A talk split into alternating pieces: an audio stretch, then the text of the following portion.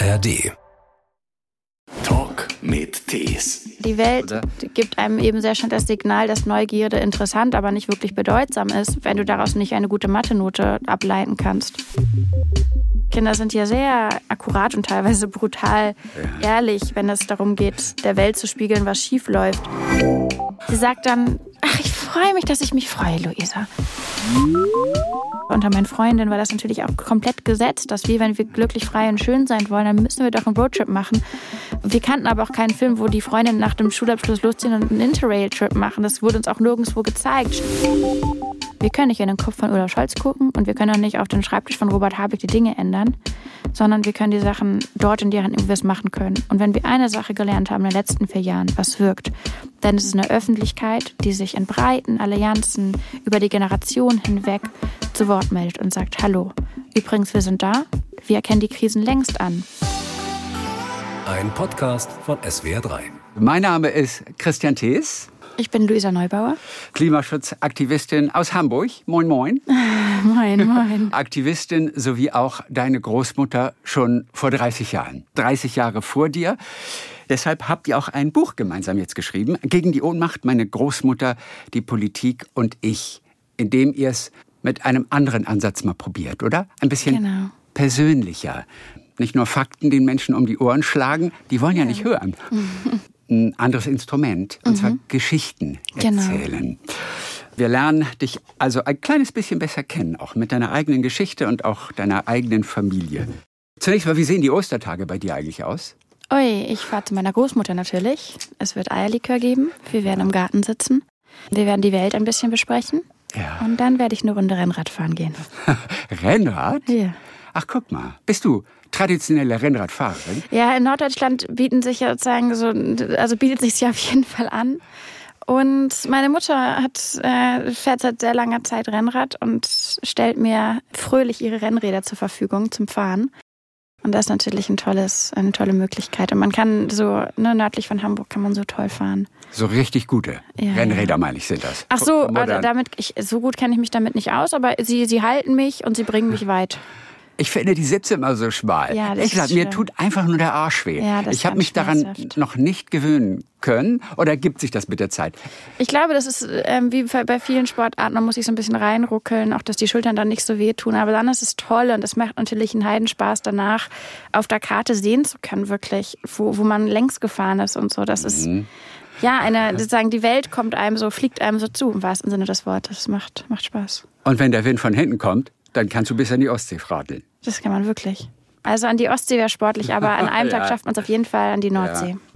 Luisa, kurze Frage vorneweg. Hast du deine Schuhe geputzt? Nur falls wir nachher noch ein Foto machen. Es ist schwierig. Ähm, ich würde sagen, jein. Nur falls deine Großmutter das sieht. ja, ist ein großes Thema für sie. Ähm, Witzig, gell? So, das Luisa leistet so viel Großes und dann aber so Schuhe stören irgendwie.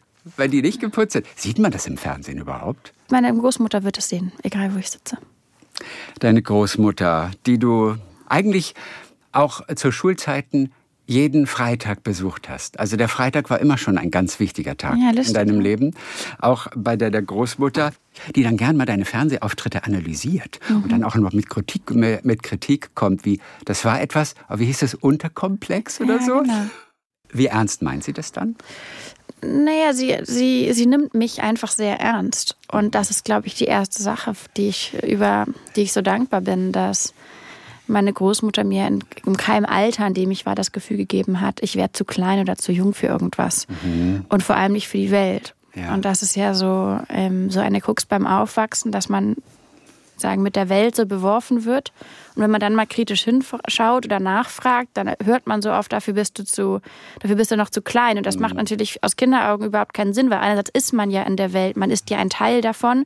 Und auf einmal gibt es dann so Altersgrenzen in einer Welt, die doch uns allen gleichermaßen gehören sollte, in der doch Kinder auch einen, einen Zugang haben sollten und die Möglichkeit haben sollten, zu verstehen, was um sie herum passiert. Ja. Und meine Großmutter hat das anders gesehen und schon bis heute guckt sie auch sehr durch, durch Kinderaugen auf das, was passiert und bricht es runter. Und ja, befragt mich in aller Ernsthaftigkeit zu den Dingen. Das heißt aber eben auch, wenn ich dann im Fernsehen sitze Aha. und mich, mich mit der Politik streite, dann sitzt sie auch vorne auf, auf der Couchkante und guckt ganz genau hin, was da passiert.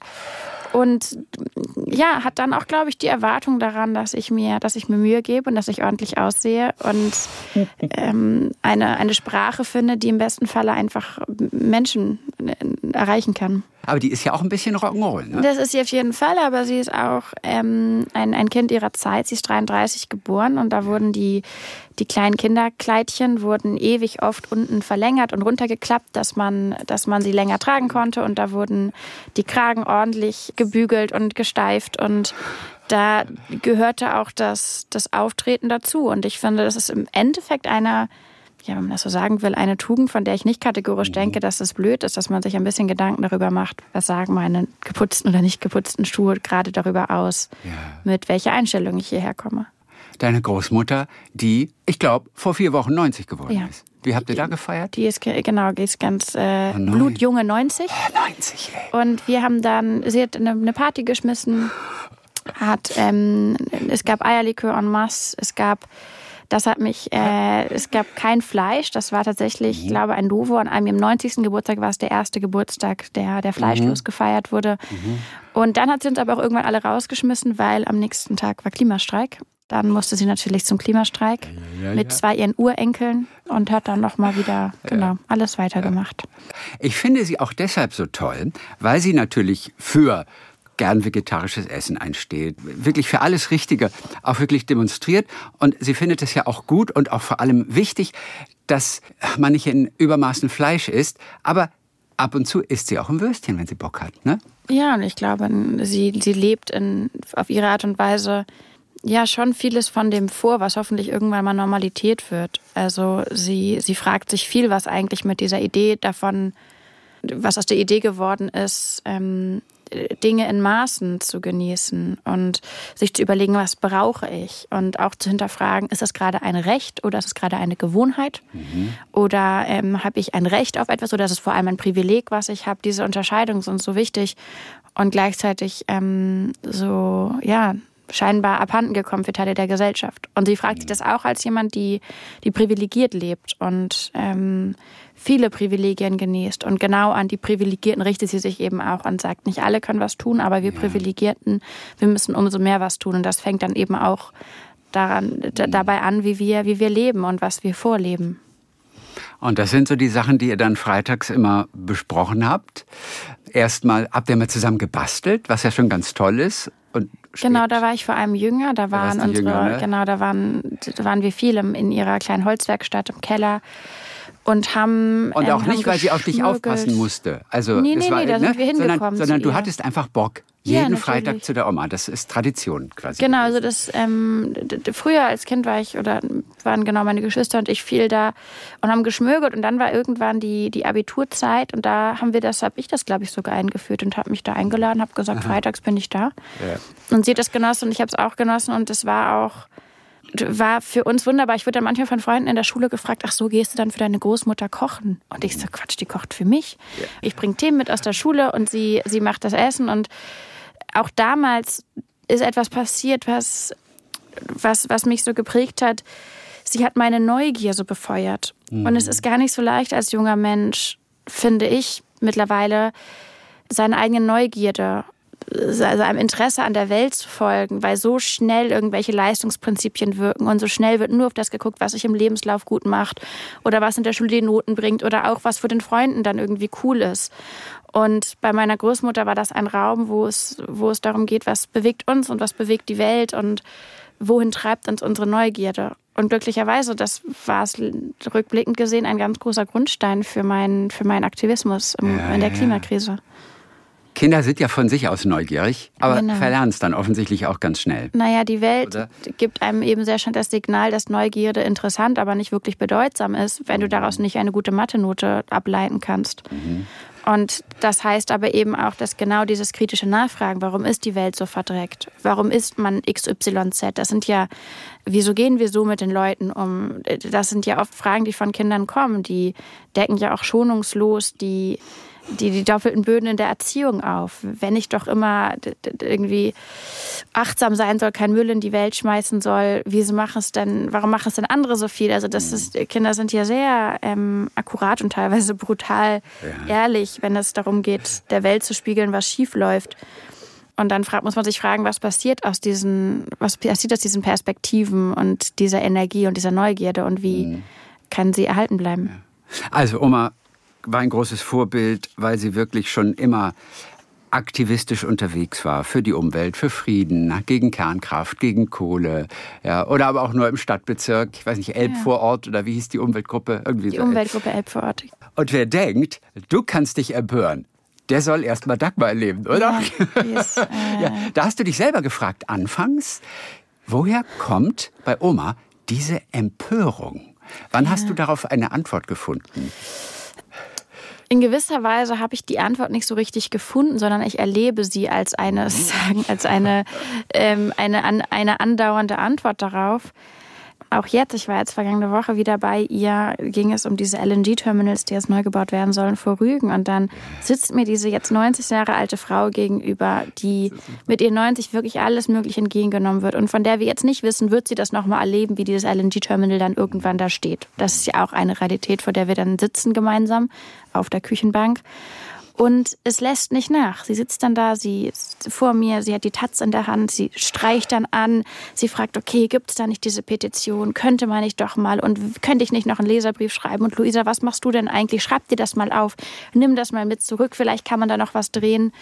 Das ist etwas, was in ihr, äh, was sie ja belebt und ich glaube, eine große Antwort auf ihre Empörung ist, dass sie nicht loslassen möchte von den Dingen, die, ähm, die uns nicht loslassen. Mhm und sie sich der Ignoranz und dem Zynismus vor allem und der Gleichgültigkeit verweigert und stattdessen eben Aktivismus und Empörung dem entgegenstellt. Wie hat das damals bei ihr angefangen? Also sie hat ja auch vier Kinder bekommen. Mhm. Eine davon ist deine Mutter. Genau. Sie war ja auch vor allem erstmal Hausfrau. Mhm. Früher hatte alle Hände voll zu tun. Ja. Vier Kinder noch. Haus und Hof. Geld genau. sind Haus und Hof.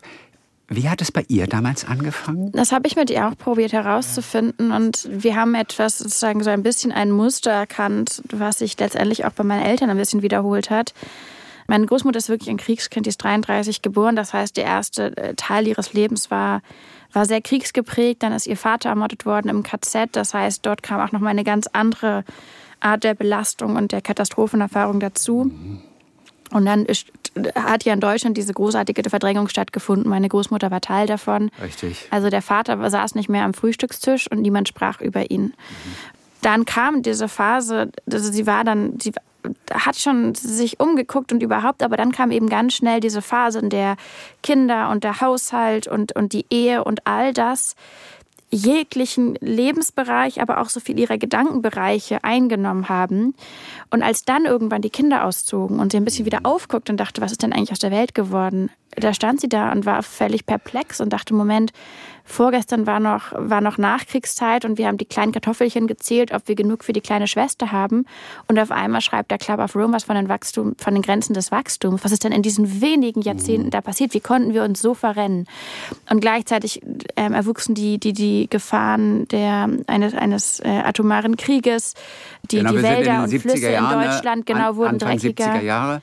Genau, und es fing an, dass sie in dieser Zeit häuften sich die Krisensituationen und meine Großmutter ja, war bestürzt über die Geschwindigkeit, die zwischen in, in, in der nur in diesen wenigen Jahrzehnten so viel in Gang gekommen war. Ja. Und gleichzeitig fand sie aber mit der Friedensbewegung, mit den Umweltbewegungen so viele Anschlusspunkte und konnte loslegen.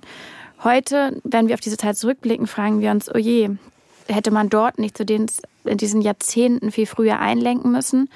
Und wenn ich jetzt mit meinen Eltern spreche, dann berichten sie von einem ähnlichen, von einer ähnlichen Erfahrung. Sie waren in die Welt geguckt, es war alles da und auf einmal kam Kinder, Karriere, Haus, was auch immer alles dazukommt.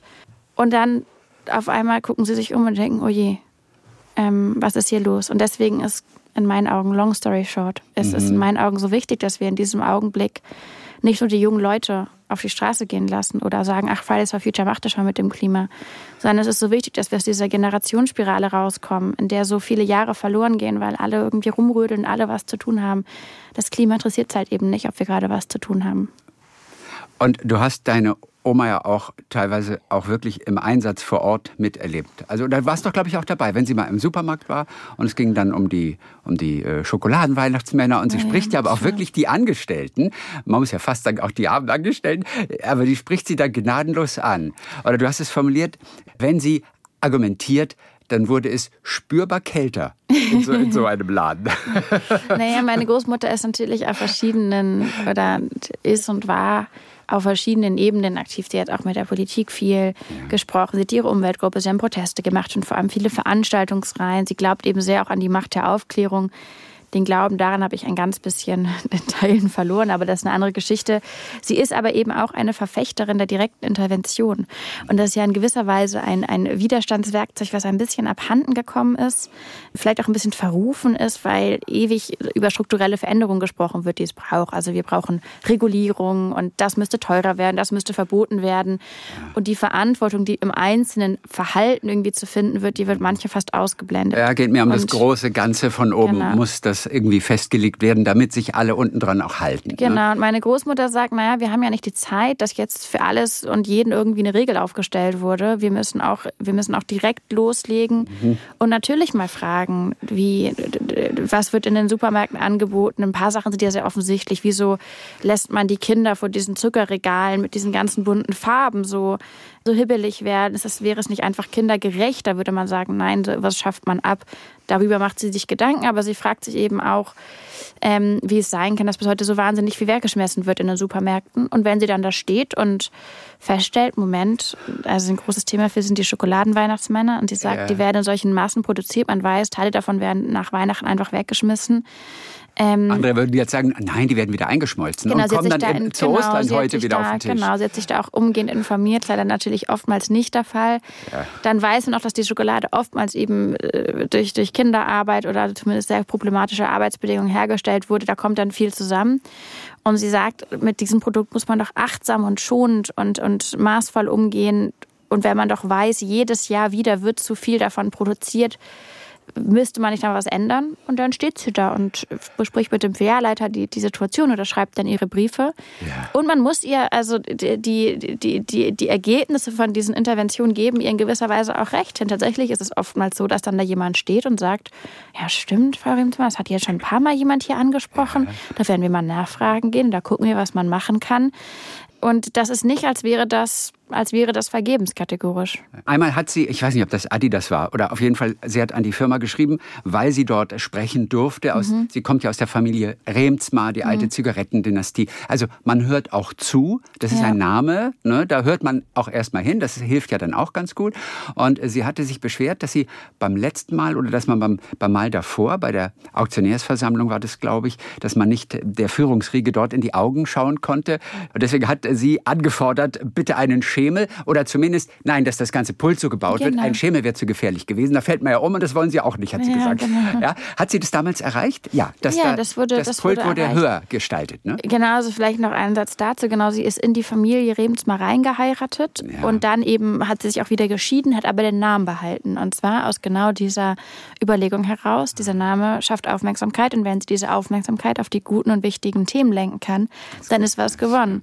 Und sie denkt eben auch seit vielen Jahren, Jahren und Jahrzehnten mittlerweile darüber nach, dass die politische Resonanz natürlich auf verschiedene gesellschaftliche, gesellschaftliche Gruppen unterschiedlich ist. Und ihr war es ihr war's immer wichtig, einen, einen, einen, einen, einen, gehobenen, einen gehobenen Mittelstand, die, die Elbverorten, all das auch nach außen zu stellen, nach außen zu tragen. Sie hat sich schick gemacht für Demonstrationen, weil sie wollte, wenn da Politiker entstehen und gucken, wer läuft da längs, wollte sie, dass auch die konservativen Politiker denken, ui, da laufen vielleicht meine Wähler gerade längs. Ja, das, ja, das heißt, sind nicht nur die linken Ökos äh, ja. aus, aus, aus, sozusagen aus irgendwelchen Anarcho-Ecken, sondern sie wollte, dass dort ganz dezidiert auch sichtbar ist, nein, das ist hier ein gesellschaftlich übergreifender Zusammenschluss.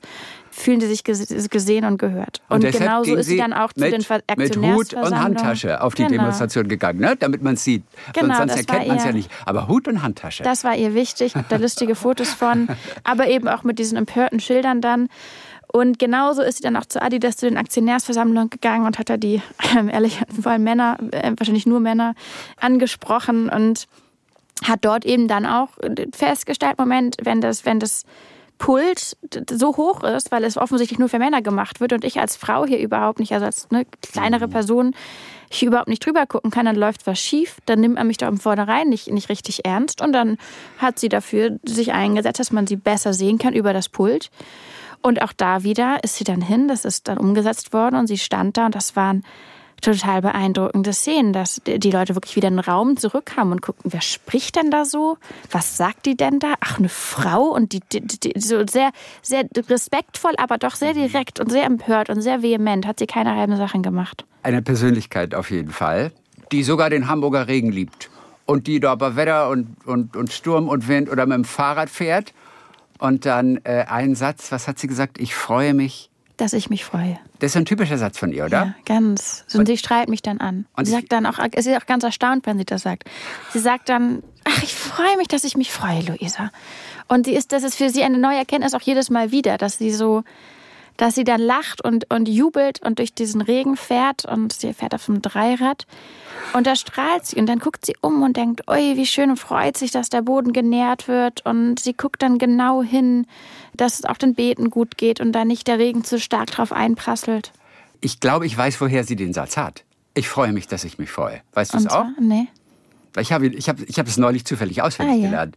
Es, ich glaube, es ist ein Gedicht von einer Dichterin, die ihr auch ein, zweimal zitiert, von Mascha, Mascha Kaleko. Kaleko. Ja. Und da gibt es das Gedicht sozusagen grundlos vergnügt. Ja, das dann- kann, das ist Oder? sicherlich von Mascha Kaleko. Das stimmt. Das hat meiner Großmutter in Fleisch und Blut übergegangen. Oder ich freue mich, dass ich mich an das Schöne und an das Wunder niemals so ganz gewöhne, Mhm. dass alles so erstaunlich bleibt und neu. Ich freue mich, dass ich, dass ich mich freue. Das sind die letzten vier Zeilen nämlich. Ach, herrlich, ja. Die Mascha Kaleko hat meine Großmutter sehr, sehr ähm, begleitet und Oder? sie hat mir schon sehr früh äh, ihre Gedichte nahegelegt. Es war für mich nicht in jeder Lebensphase, äh, muss ich dazu sagen, einfach, das so diese Freude über die, über die Lyrik so zu teilen. Ja. Ich weiß noch, zum 16. Geburtstag hat mir meine Großmutter wieder ein Lyrikband geschenkt. Und da weiß ich noch, dachte ich, ui, Frau Großmutter, ich bin, ich bin 16, ich habe wirklich ganz andere Sorgen gerade. Aber ich habe es zur Seite gelegt und ein paar Jahre oder sowas wieder später hochgenommen. Das lyrische Stenogramheft war das von, von Mascha Kaleko. Ja, das erste sozusagen Genau, erstes ihr. Großes. Ja. Und ähm, habe dann also nachholend nochmal anders lieben gelernt. Die wird ja nach und nach von immer mehr Leuten auch jetzt gerade wieder Gott entdeckt, Dank, Mascha ja. Kaleko. Und ich habe niemanden gefunden, der sie nicht totale Klasse findet. Ja, das ist eine wirklich unterschätzte, unterschätzte Persönlichkeit lange gewesen. Ich habe auch gerade eine ganz fantastische Biografie von ihr gelesen. Ah. Die hat mir meine Großmutter zu ihrem Geburtstag geschenkt. Das ist auch eine ganz typische Geste von meiner Großmutter. Sie hat Geburtstag, aber bringt uns die neuesten Bücher mit. Okay, also vor vier Wochen. Genau. Und ähm, das ist, es macht einen großen Spaß. Ich kann es wirklich sehr, sehr empfehlen, auch wenn die Biografie dann auch sehr viele tragische Ja. Ebenen hat, macht es vielleicht auch ihren, ihren Witz und ihren Charme umso beeindruckender. Sie ist nach Amerika dann damals gegangen. Genau, jetzt nicht meine Großmutter, sondern jetzt sind wir Ja, schon bei Mascha Kaleko. jetzt sind wir bei Mascha. Kaleko, die geflüchtet ist hier vom Nationalsozialismus, Genau. nach Amerika gegangen ist, nie so richtig eine Heimat gefunden hat, Genau. auch darüber geschrieben hat. Äh, durch das Gedicht bin ich auf Mascha Kaleko gekommen. Take it easy. Take it easy. Take it easy, also richtig T-E-H-K. Take it easy, sagen sie dir. Noch dazu auf Englisch. Nimm's auf die leichte Schulter. Doch du hast zwei. Nimm's auf die leichte. Oder so. Nimm es auf die leichte. Ich folgte diesem populären humanitären Imperativ und wurde schief, weil es die andere Schulter auch noch gibt. Man muss sich also leider doch bequemen, es manchmal auf die Schwere zu nehmen. Und das hat sie in Amerika geschrieben. Es gibt auch ganz tolle Gedichte über, ähm, ähm, über Berlin. Als sie noch hier in Berlin war, angefangen hat zu dichten, da musste ich so schmunzeln. Das war in den 30ern. Und sie schreibt auf den Straßen, man, man riecht nichts anderes als den Benzin auf den Straßen von Groß-Berlin. Und ich musste schmunzeln, das war kurz vorm, vorm, vorm, vor der Wahl hier in Berlin.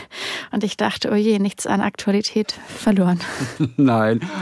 Zerreiße deine Pläne und halte dich an Wunder. Auch das ist eine schöne Zeile, die ich nicht vergesse. Das Gedicht heißt, glaube ich, Rezept, aber zerreiße deine Pläne Ja. und halte dich an Wunder. Nur die alleine werden es wahrscheinlich richten können Ich letztendlich. glaube, eine gute Mischung macht's. Hätte deine Oma einen Twitter-Account gehabt, oder? Schreibst du an einer Stelle. Ja, ey, da, die wäre durch die Decke gegangen, leider. Ich da Der gegangen? frühe El Ozzo. Früher El Ozzo. Ja, genau. Luisa, wie entscheidend ist es, wie man den Menschen etwas nahebringt. Also alle, die sich für Klimaschutz einsetzen, arbeiten sich natürlich an uns allen mhm. sehr ab. Mhm. Wir merken es ja erst, wenn es zu spät ist. Ich fürchte, das liegt einfach in der DNA des Menschen. Mhm. Es, der Mensch an sich ist wahrscheinlich zu wenig vorausschauend. Das ist ein ganz großer Nachteil. Auf die Straße gehen und natürlich den Menschen Parolen um die Ohren hauen und, und, und einfach die Fakten ins Gesicht werfen du stellst ja selber immer wieder fest, man kommt oft nicht durch. Sie hören es und sie geben dir auch recht, aber es ändert sich ja nichts. Deswegen ist ja auch die Frage, die dich und deine Großmutter beschäftigt. Was braucht es, damit sich Empörung tatsächlich auch in Handeln transportiert? Das ist ja ganz wichtig. Wie entscheidend ist die Art und Weise, wie man den Menschen etwas nahebringt? Na, alles entscheidend. Ich würde erst einmal die These zurückweisen, dass sich nichts verändert. Das stimmt natürlich nicht. Es Nein. verändert sich ja ununterbrochen was. Ja. Und das darf man nicht vergessen, denn es ist ja natürlich, ist sagen, ein leichtes, den Menschen den Mut und den Glauben an sich selbst zu rauben, indem man ihnen sagt, du kannst ohnehin nichts machen, wobei die Wirklichkeit um uns herum doch ununterbrochen sagt, guck mich an, nimm mich ernst und geh raus und tu was, dann, denn ich bin ja veränderbar. Das ist ja, was die Wirklichkeit uns sagt. Und wir sind, das unser ganzes Leben, unser ganzer Alltag ist ja umstellt von Errungenschaften von Menschen, die sich zusammengetan haben und gekämpft haben. Dass es Gewerkschaften gibt und Wochenenden und Frauenwahlrecht und Gleichberechtigung. All das sind, all das sind Dinge gewesen, die, die handgemacht sind, menschengemacht. Die Klimakrise ist die größte menschengemachte Krise und nur Menschen gemacht werden wieder auch wieder rauskommen. Und wir sind ja nun mal alle diese Menschen, die da gefragt sind. Und jetzt müssen wir natürlich überlegen, was sind die, was sind die Mittel, die es braucht, damit das Handeln losgehen kann. Und ich glaube, es gab sehr lange ein Missverständnis darüber, was Fakten und Studien ausrichten können. Ich denke dann an so eine klassische Klimaliteratur, ein Klimasachbuch, das sind 180 Seiten, auf denen erklärt wird, molekular, Zusammenhänge, Chemie, Treibhausgase, Physik, so. Und manchmal werden da noch spezielle Aspekte davon beleuchtet. Und da kommen die Studien, die Zahlen, die Statistiken. Mhm. So, und auf den letzten zehn Seiten wird dann gesagt, und das kann jeder Einzelne machen. Und das ist im besten Falle nicht mehr als eine, sozusagen, so ein, so ein, so ein kleiner Flyer und eine Shoppingliste. Mhm das, was, was sollen Menschen jetzt daraus machen, wenn die Krise doch so groß ist? Wie würde man auf die Idee kommen, auf den letzten gequetschten Seiten noch irgendwie dann übers Handeln zu sprechen? Eins von beiden kann dann ja nicht aufgehen. Und äh, wir sprechen ja viel davon, ne? Wissen ist nicht immer Macht. In der Klimakrise ist Wissen eben dann auch schnell Ohnmacht, weil die Information darüber, was wir aus, den, aus, der, aus der Klimawissenschaft, aus den Erkenntnissen machen können, uns nicht zur Verfügung stehen. Und genau deshalb haben wir in diesem Buch gesagt, wir machen es mal anders. Wir fangen an, wir fangen an zu erzählen vom Handeln und ohne dass es dogmatisch oder pädagogisch oder erklärerisch oder überheblich wirken soll, sondern ganz ehrlich aus uns heraus in der Hoffnung, dass Menschen sich vielleicht einen Moment daraus nehmen können und zu überlegen, okay, und wie, wie steht es um mich? Was wäre denn meine Geschichte, die ich hier erzählen wollen würde? Hm. Und oft sind es ja wirklich auch so kleine Momente, in die man reinstolpert oder irgendwelche klugen Sätze, die plötzlich Eindruck machen, die jemand sagt, die sind manchmal der entscheidende Funke, genau. dass, dass man selber plötzlich das Gefühl hat, ich glaube, ich muss da mitmachen genau. und will mich auch engagieren. Ja, und es ist, es ist, wir, wir, wir kriegen es ja nicht in der Schule beigebracht. Wie wehrst du dich gegen die größte aller kollektiven Krisen? Und dann kriegst du im Internet angezeigt, du kannst aber dieses und jene Produkt kaufen. Das sei jetzt mhm. neuerdings nachhaltig. Und kurz denkt man, sollen wir jetzt aus der Krise rausshoppen? Mhm. Ähm, das geht natürlich nicht auf. Und das heißt, wir müssen es anders beibringen und vor allem deutlich machen, du musst nicht Greta Thunberg sein, um einen kleinen Beitrag zu leisten, sondern aus jeder Lebenslage heraus sind Stimmen wichtig und gebraucht und gefragt. Und das ist nicht immer, ähm, das sagen, es muss nicht immer das sagen, die große Revolution sein, denn genau das, worauf es ankommt, findet hier oft im Kleinen statt. Die Diskussion am Küchentisch, einer Kaffeemaschine, auf dem, auf dem Weg zur Arbeit, zur Schule oder mhm. in der WG. Krawall machen, das ist ja wichtig. Aber wie oft hast du einen Moment, Jetzt kommt eine ganz furchtbare Frage, für die du mhm. kein Verständ haben wirst. Mhm. Indem du ganz kurz mal die andere Seite, sprich die großen Politiker, die leider auch nicht das tun, was sie selber sich auf die Fahnen geschrieben haben, indem du sie vielleicht ganz kurz einmal verstehst, dass die Herren oft da oben es jetzt auch nicht so einfach haben, diese Entscheidungen, die nötig wären, wirklich zu treffen, weil auch ein bisschen vielleicht die Demokratie im Wege steht, weil so viele Parteien einfach mitzureden haben. Das interessiert am Ende alles nicht, weil wir so die Welt nicht retten.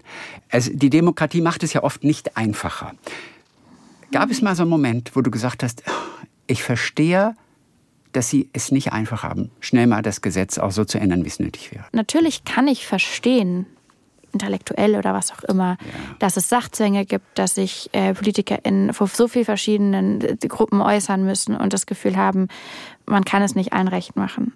Was ich nicht verstehe, ist, wenn wir uns doch alle so einig sind, dass Klimaschutz ein Staatsziel ist, dass es verfassungsgerichtlich notwendig ist, die Klimakrise so schnell wie möglich zu bekämpfen und nicht mehr Last auf die jungen Generationen aufzuschieben. Wenn man sich da einig ist, dann verstehe ich nicht, wie man sich als führende politische Kraft in diesem Land immer wieder vor die Leute stellt und Angst vor Klimaschutz macht, statt anzuerkennen, was Angst macht, ist die Klimakrise. Und wenn wir uns Mühe geben, kann Klimaschutz einfach das Leben für die Menschen hier verbessern und gerechter und leichter und nachhaltiger machen, weil die Luft besser wird, weil der Verkehr besser fließt, weil der ÖPNV günstiger ist, weil regionale Lebensmittel günstiger werden.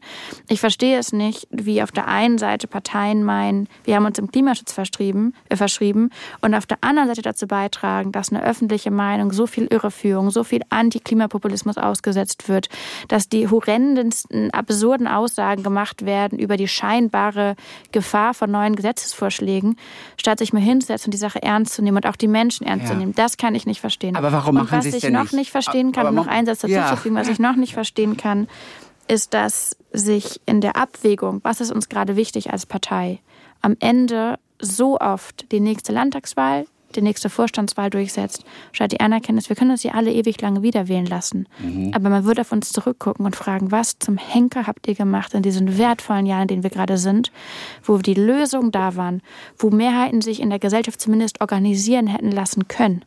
Und wo wir wussten, wir können uns so viel Last von den Schultern nehmen, weil das Zeitfenster gerade noch offen ist. Das kann ich nicht verstehen. Irgendwo ist immer Wahlkampf, leider in Deutschland. Gab ja auch schon die Idee, dass man alle Landtagswahlen auf den gleichen Tag legt. Naja, also, es würde zumindest drei, vier Jahre Wahlkampf ersparen. Nein, ich glaube, die Und Frage Fokus ist doch, auf andere Dinge. Naja, ob man das jetzt macht oder nicht. Ich glaube, die Frage ist ja aber auch da, wie geht man diese Dinge an? Und wir erkennen auch an, in jedem Bundesland, egal wo gerade Wahlkampf ist, spielt die Klimakrise eine Rolle. Und wenn man sich erlaubt, anzuerkennen, Menschen überall haben ein Interesse daran, dass ihre Lebensgrundlagen intakt sind, dass der Bus kommt, dass die Luft die Kinder nicht krank macht, dann wäre es natürlich auch möglich, in einem, sagen, föderal organisiert mit meinetwegen auch einem, einer Landtagswahl jeden Monat, die Klimafragen nicht gegeneinander auszuspielen. Wenn man aber annimmt, oh, es ist Landtagswahl, wir dürfen nicht über das Klima sprechen, weil die Menschen möglicherweise dann denken würden, ui, die haben ja nur Krisenwirtschaften, die wähle ich nicht, dann geht was nicht auf. Das ist einfach im Kern verlogen. Absolut. Aber warum sind sie so? Warum machen Sie es nicht so? Ich weiß, dass es da jetzt keine Antwort drauf gibt, aber du suchst ja verzweifelt, genau wie wir alle, nach diesen Antworten. Und warum machen Sie es nicht? Was sind, weil jeder nur an sich denkt? Nein, ich glaube, das ist, das was, was ist ich es? glaube, es gibt in der Politik wahnsinnig gute Leute, die alles andere als egozentristisch auf die Sachen gucken. Und ich finde, ich bin auch überwältigt, wie viele Menschen sich auch, in einem, auch, auch auf kommunaler Ebene, auf lokaler Ebene einem wirklich schwierigen Klima diesen Aufgaben stellen. Das ist ähm, keine Frage. Aber es muss schneller glaube, gehen. Was, es muss ja, schneller gehen. Ehrlicherweise, statt darüber nachzugrübeln, und ich verzweifle übrigens an dieser Frage gar nicht, mhm. statt darüber nachzugrübeln und sich selbst zu ärgern, warum in der Bundespolitik das, diese Dinge so oder so gehandelt werden, denke ich, okay, diese Mechanismen erleben wir.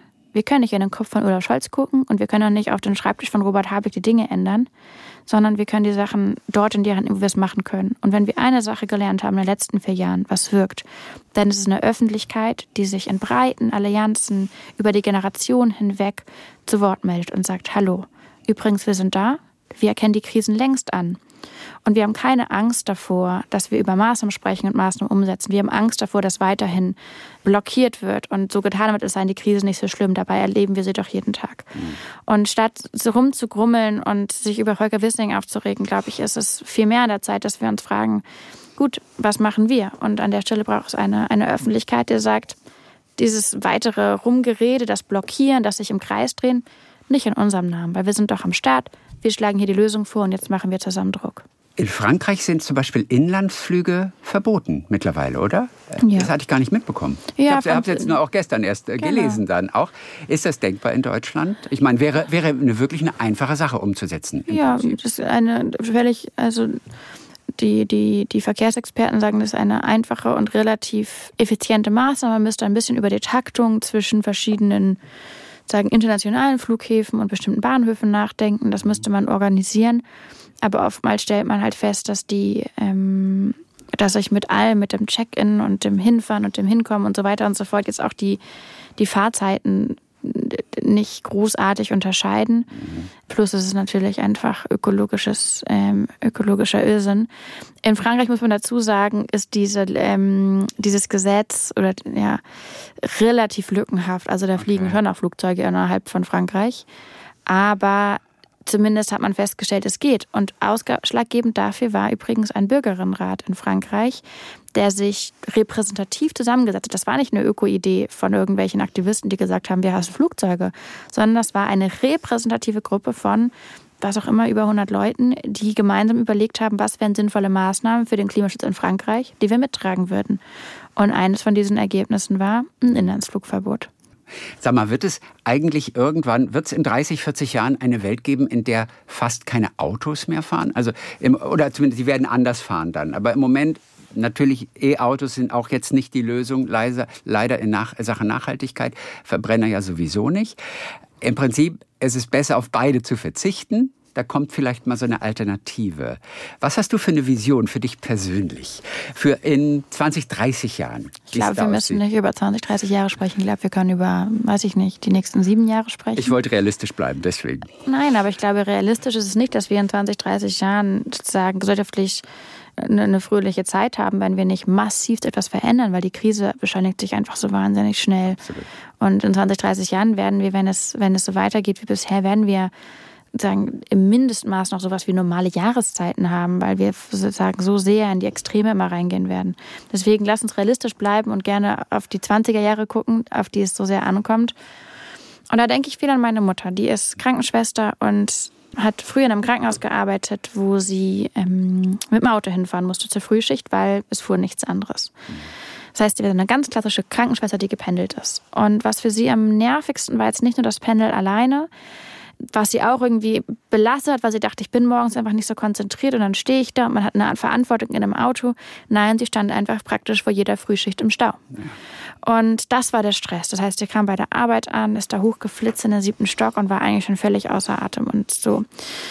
Und was heißt das übersetzt? Wir werden absehbar, wird es Menschen geben, eine große Zahl an Menschen geben, die sind in irgendeiner Form abhängig vom Auto, weil bei ihr das gerade der ÖPNV nicht fährt oder vielleicht absehbar nicht ausgebaut wird oder weil sie kleine Handwerksbetriebe sind oder weil sie eben zu Tageszeiten unterwegs sind wie meine Mutter zur Frühschicht, so da fährt der ÖPNV noch nicht. Genau von ihr ausgehend frage ich mich, okay, was, ähm, was würde denn ihr Leben besser machen? Und das wäre, wenn der ÖPNV zum Beispiel so fährt, dass die Menschen, die nicht angewiesen sind, umsteigen können. Dann werden die Straßen leerer für diejenigen, die es brauchen. Der Verkehr wird leiser und ruhiger, die Luft wird besser. Und alle anderen, die, ähm, die umsteigen können, können umsteigen. Und ich glaube, es lohnt sich einfach selber Mobilität nicht nachzudenken als sozusagen Auto ja oder nein, sondern als Frage von, wie könnte es anders gehen für die Menschen. Und es ist sozusagen, es ist in so vieler Weise, es ist so kinderfeindlich, wenn man nur vom Auto ausgeht, weil Kinder können noch keine Autos fahren. Und es ist auch ableistisch, ähm, sozusagen ewig nur Verkehr über Autos zu denken, weil viele Menschen mit einer Behinderung können nicht Auto fahren.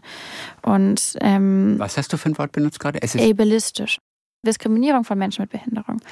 Und ähm, das heißt, und es ist auch ähm, älteren Menschen, meiner Großmutter, die kein Auto mehr fährt, so ungerecht gegenüber Verkehr, immer nur von der Möglichkeit eines eigenen Autos zu denken.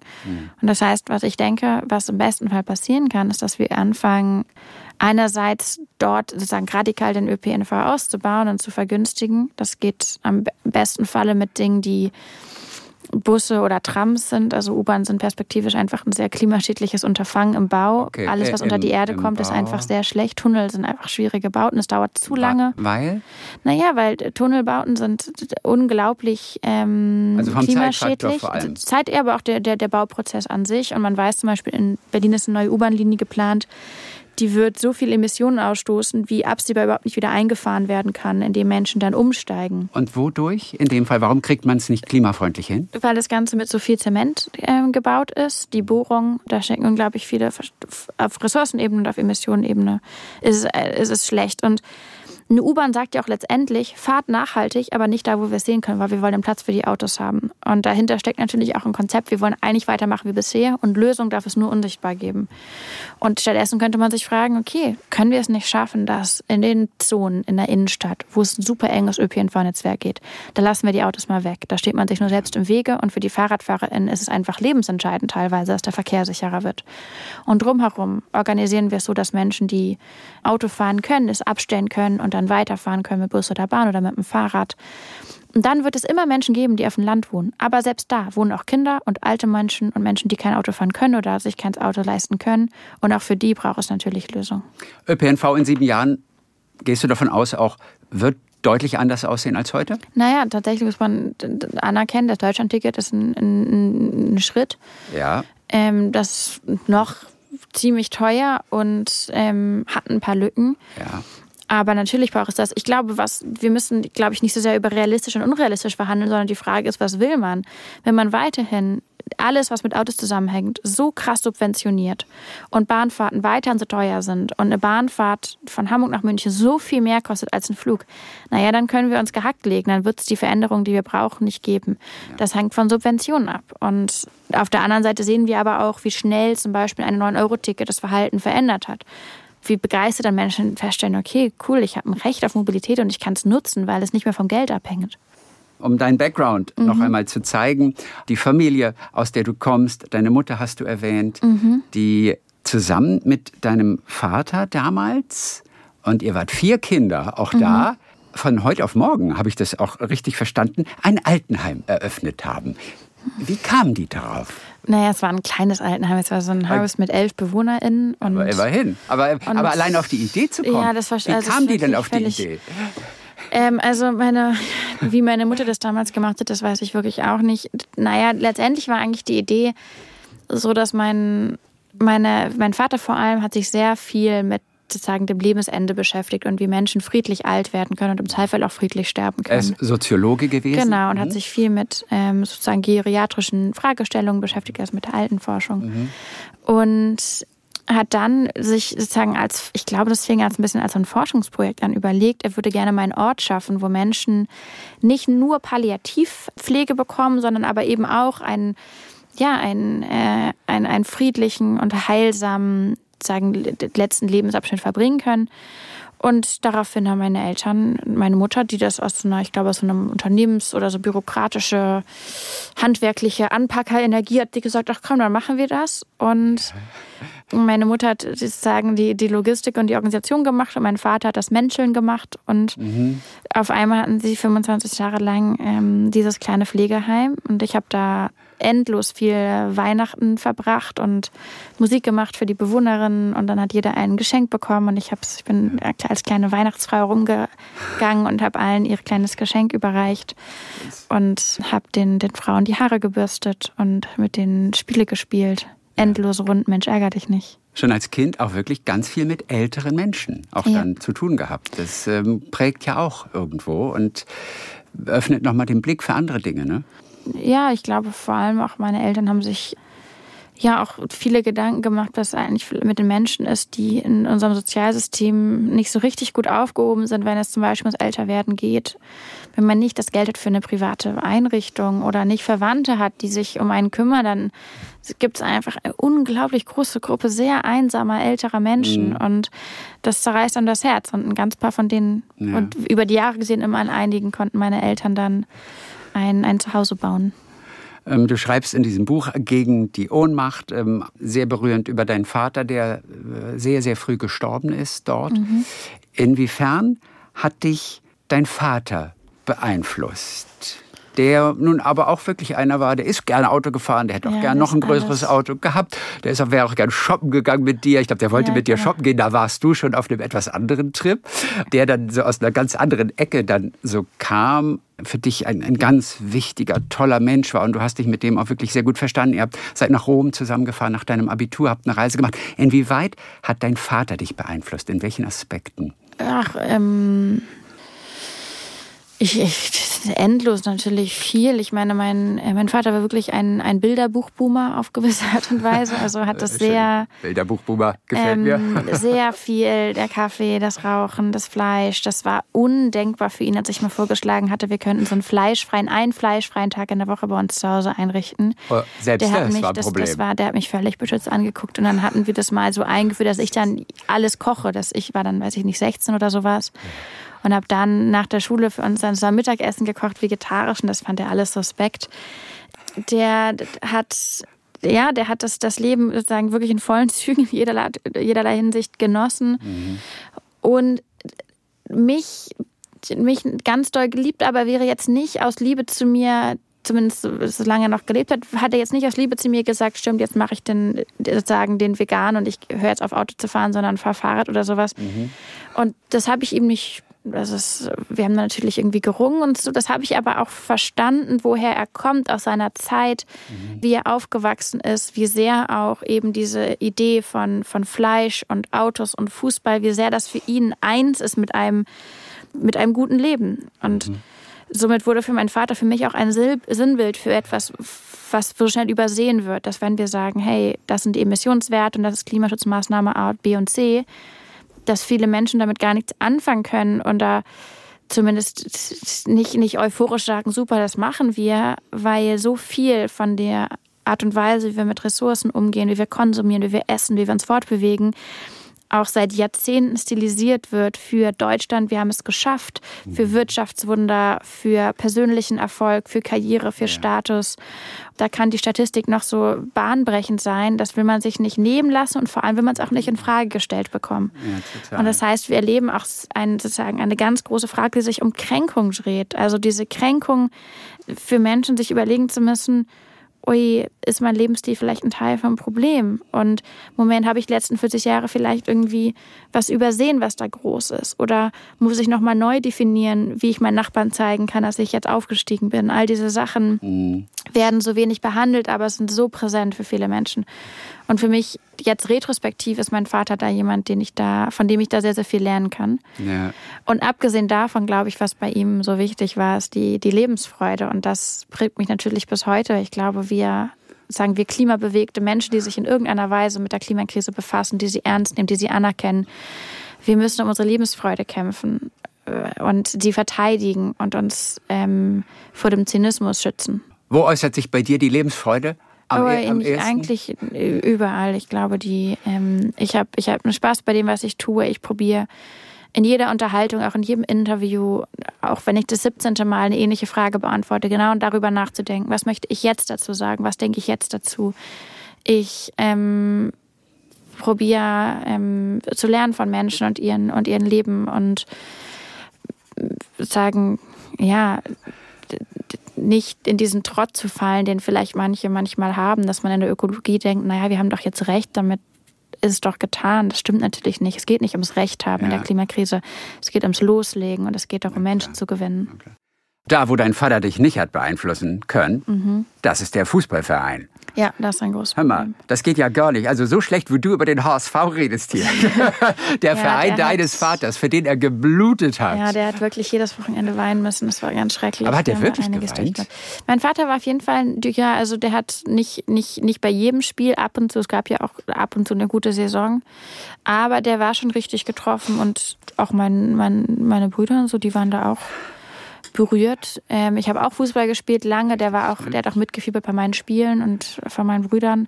Welche Position hattest du?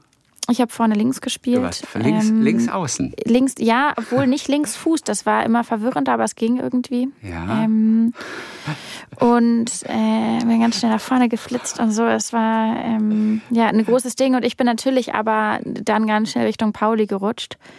Und das war, das war kompliziert bei uns zu Hause, aber wir haben es durchgehalten. Und warum Pauli? Also ich meine, also ich weiß, Pauli sehr, ist der, sehr, der ein aber sehr korrekter, cooler Verein.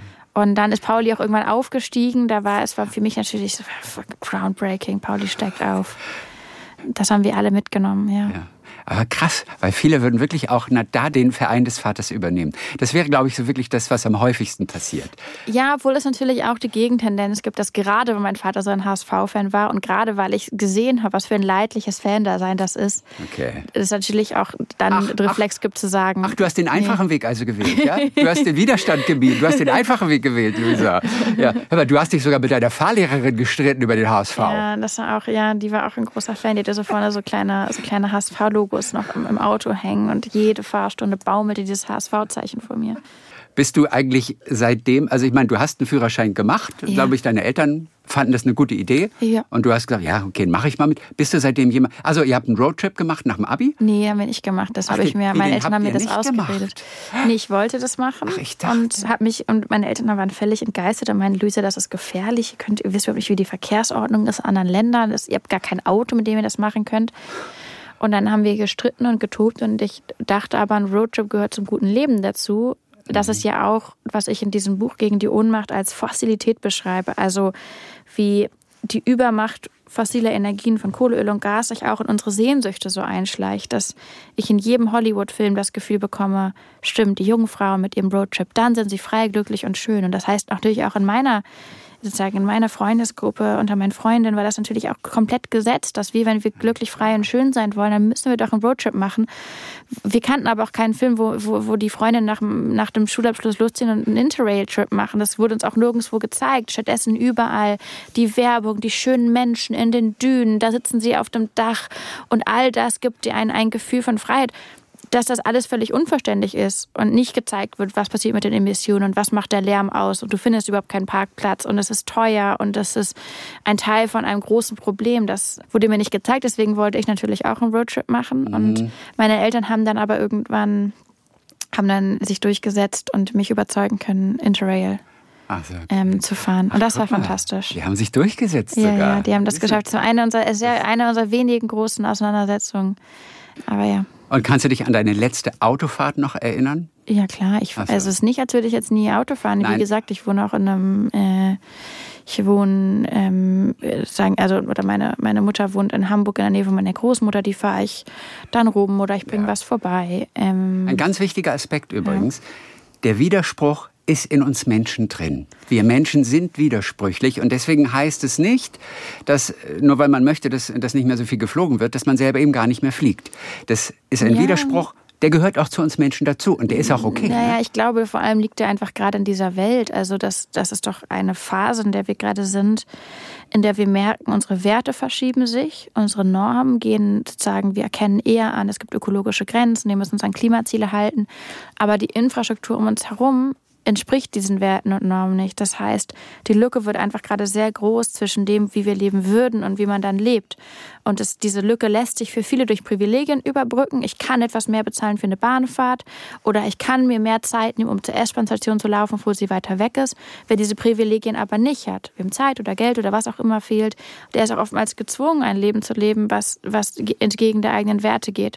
Und ich glaube, aber auch da wieder liegt die Frage an Privilegien. Wer das Privileg hat, sich so nachhaltig wie möglich zu, zu verhalten und wenn es geht, umzusteigen und sozusagen auch ein Vorbild zu sein für andere, das ist total wichtig. Und ich glaube auch, es ist gut für die Seele, wenn man die Möglichkeit hat, sich ökologisch zu verhalten, vor allem in der Nahrung und so.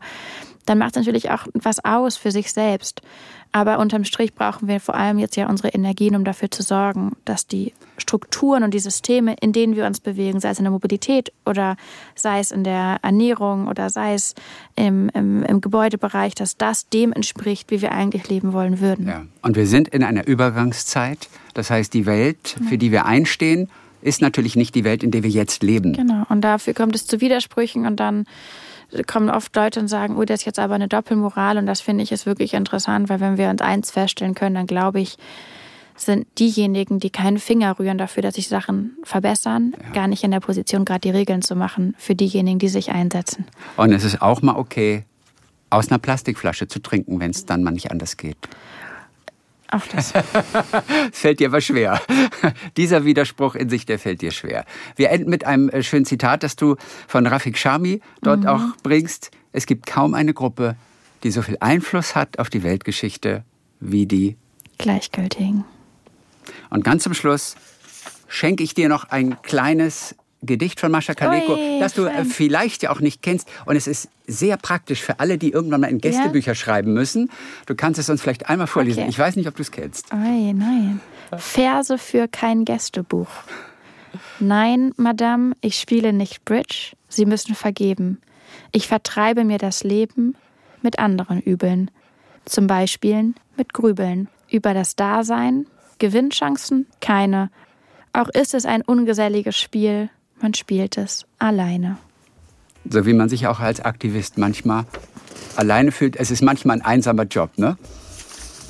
Ui, das ist ein ganz tolles Gedicht. Luisa, ganz, ganz herzlichen Dank. Ich danke. Zusammen mit deiner Großmutter, Dagmar Rensma, hast du geschrieben über euren Aktivismus. Sie war 30 Jahre vor dir dran und hat bis heute, und sie ist jetzt 90 geworden, gerade nicht aufgehört damit. Gegen die Ohnmacht, meine Großmutter, die Politik und ich. Luisa Neubauer, ganz herzlichen Dank und frohe Ostern noch weiter. Frohe Ostern. Talk mit Tees.